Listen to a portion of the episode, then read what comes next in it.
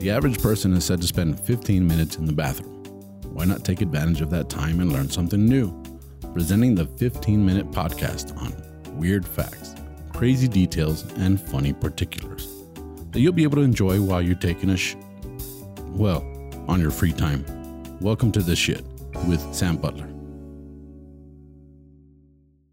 Welcome to another episode of the Shit Podcast. Uh, I'd like to welcome back my guest, uh, Mr. Josh Castro, stand up comedian from Austin, Texas. Welcome back, man. Thank you. Thank you for having me. Thanks for being on this episode. I have another another uh, weird fact for you. Está cagado. And it's cagado. It's the shit, bro. You know, and uh, uh, this one's a, this one's a little bit uh, gangster, man. And, you know, I know you're from like Segundo Barrio in El Mm-hmm. yeah, Paso. yeah, yeah, there you go. And and I know that on the last episode we were talking about you graduating from Bowie. Just a correction, graduated from Austin. Yeah. But I thought he was that ghetto, but no, he's not. He's like an he's Austin ghetto, not Bowie ghetto. You know, Well, but- the difference is there is that I sold to Bowie. You sold the Bowie. yeah, I, I, I, I think we all identify with Bowie because of the bakery. You know, we're all Yeah, like, yeah. "Hey, Bowie Bakery." I have you know? some great friends there, you know, McGoffin area, but love it, dude. It's, That's it's cool, man. yeah. So, well, welcome back. Uh, It's good to have you. You're actually in Juarez, dude, doing a podcast. So Love to be uh, here. I'm glad you're here. You know, I think uh, there's a lot of people that are still scared to come to Juarez. Look, it's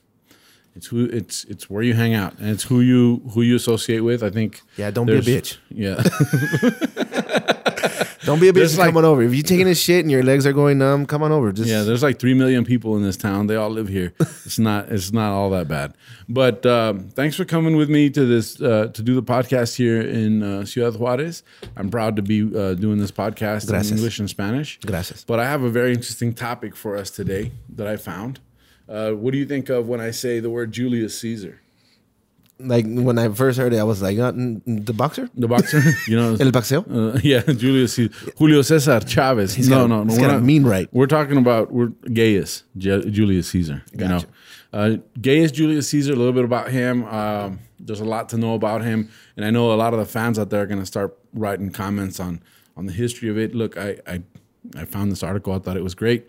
Uh, Julius Caesar was actually a Roman general Mm-hmm. and um, he got into the military as a way to kind of earn money for his family. He came from a prestigious family, I mean, who would? but but just not uh, rich family anymore. Right, right. Like they had gotten out of politics over the, the years, Mm-hmm. and so he got into it, and he be, he was actually a very good um, uh, general. I mean, he he won a lot of battles. They there was a civil war. He he was actually part of of the the group of guys that overthrew the, the Roman Republic Right. and made an, an empire, imperialistic, you know, and It's so like the movie Gladiator, but nothing like that. nothing like that, exactly, exactly like Gladiator, but different Just you completely know off. Like, yeah it's just completely different Yeah. well you know and so julius uh, at the time that julius caesar was uh, was around uh, he he wasn't quite a general um at this time but he was he was a military man Mm-hmm. and he was a prestigious military man and uh, there was a lot of crime in the, Medi- in the mediterranean sea Got it.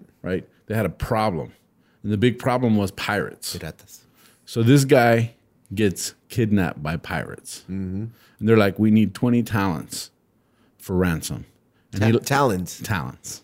Like, Well, talents was a type was a type of money back then. oh, like I was thinking like bird talents. No, no, talents. Like- talents you know, yeah, I get they, they, he, they That's what asked- they called him. Yeah, they asked twenty talents for his, you know, is a is a monetary value in the Roman Empire, and he laughed and he said, uh, "You should ask for 50.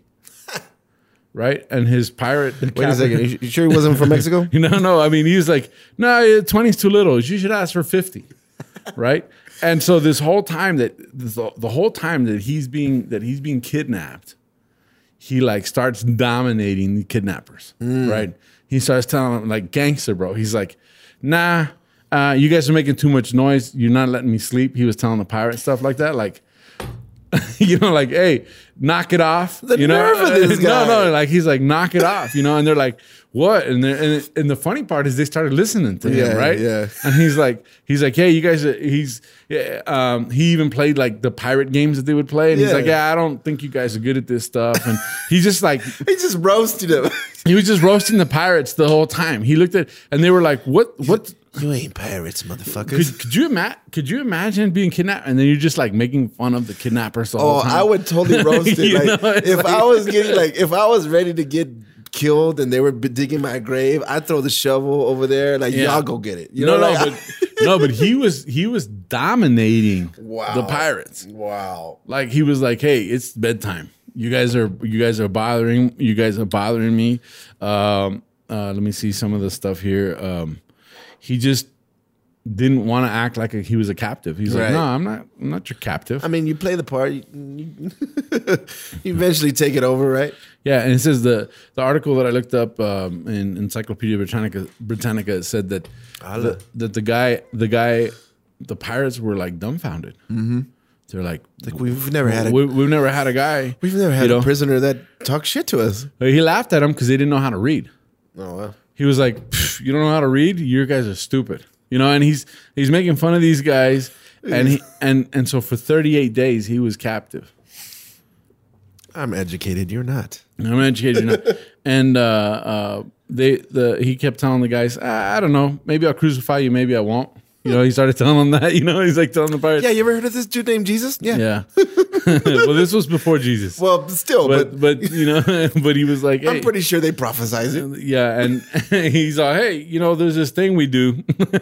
You know? Yeah, we hey, we got this thing that we, We do got- back home. we you got- guys call yourself pirates. Hey, we, uh, let me let me pitch this to you. We got something a little bit better going on on land. I can't imagine like like the whole thing is like, do you know who I am? You know? he's like, You know who I am. Do you know who I- Do you know who you kidnapped? do you know who you kidnapped? You kidnapped me, you know, you kidnapped me and my guys. 'Cause- AKA Maximus. Yeah, thirty-eight days. Wow. He was he was kidnapped for thirty. I would totally, days. uh, yeah, I would totally give my kidna- kidnappers a run for their money. like, for thirty-eight days. you- I'm gonna make you, a, as- I'm gonna make it a chore to kill me. Yeah, Like, and- you and- wanna yeah. make- you want to kill me? He's You- like- I am gonna be worth every cent that you're gonna make off of my head. Yeah, no, he's like, hey, you're not asking enough. I'm worth more than that, dude. like I'm worth I'm not I'm worth like double that and then another ten. Oh, and if you're gonna put me in a video, times ten. I'm just Yeah. gonna like Cyrus kid, you know. Yeah. So what happens is after 38 days, they uh they finally get the ransom, bro. They get paid. Hmm. They pay it. they actually did through it. They pay the, the ransom. Through Hmm. it. So you know what this dude does? He goes back to Rome, lifts, a- uh, raises up an army, you know, and then he goes hunting them down, I, I would too. and, and he finds them. I would too. He fi- he finds these guys, and, and he captures, he recaptures these guys in the ocean. wow. Wow. You know what I'm saying? And then he he he takes them, and they take them to prison, Wow. right? And that's, they're some, gonna- uh, that's some gangster That's shit. some right ga- there. that's some, yeah. like that like Julius Caesar, ultimate gangster. You know what I'm saying? Ultimate It's like- gangster, bro. He picks these guys up and, and uh, they take them back to prison. Wow. He raises an army. Like the dude raises, uh, I guess it's a navy, right? He raises a navy, goes back, grabs these guys, puts them in prison. And before their trial, he goes down into the jail cell and he says, crucify him. and, and then they crucified him. Throw him to the lions. No, no, they, they crucified him. Wow. Right? And he says, ah, on my authority, go ahead and crucify these guys. Wow. So I took him out. Took them all out, dude. That's how you gangster shit. That's how you. If So- you're gonna kidnap me, like you better kill me. Yeah. And if not, you better be ready for hell when I come back for you. That's right. Well, I mean that, and uh, it, it was just the it was just this overpowering uh, attitude that he had. Yeah. This personality. I mean, he was a, he became one of the one of the biggest influential generals of his time. Um, this was. Uh, like the year, I, I don't know if you know uh, how the cal- the calendar worked back then, but anything before Jesus was counted negatively Yeah. right? So Yeah. he was born around 100 um, or 60. Or, I, I, Can Can you imagine if that like somebody just took up that same attitude like in today's time? Like if a comedian just came up on stage, like you ain't a comedian. Let me get that. Like, just yeah. take it. No, I over. can imagine. I've seen that kind of stuff go down. You know what I'm saying? It's like, yeah, but uh, Julius Caesar shit. You yeah, better- No, yeah, you- but um, he he died in the year 44. He actually uh, went on to become a very important general. They overthrew the republic, uh, the Roman Republic, and then it became um, Italy. no, no, became a, a an imperial an imperialistic government. Ah, So uh, where they were actually out conquering now. Yeah. You know, it was the empire of Rome.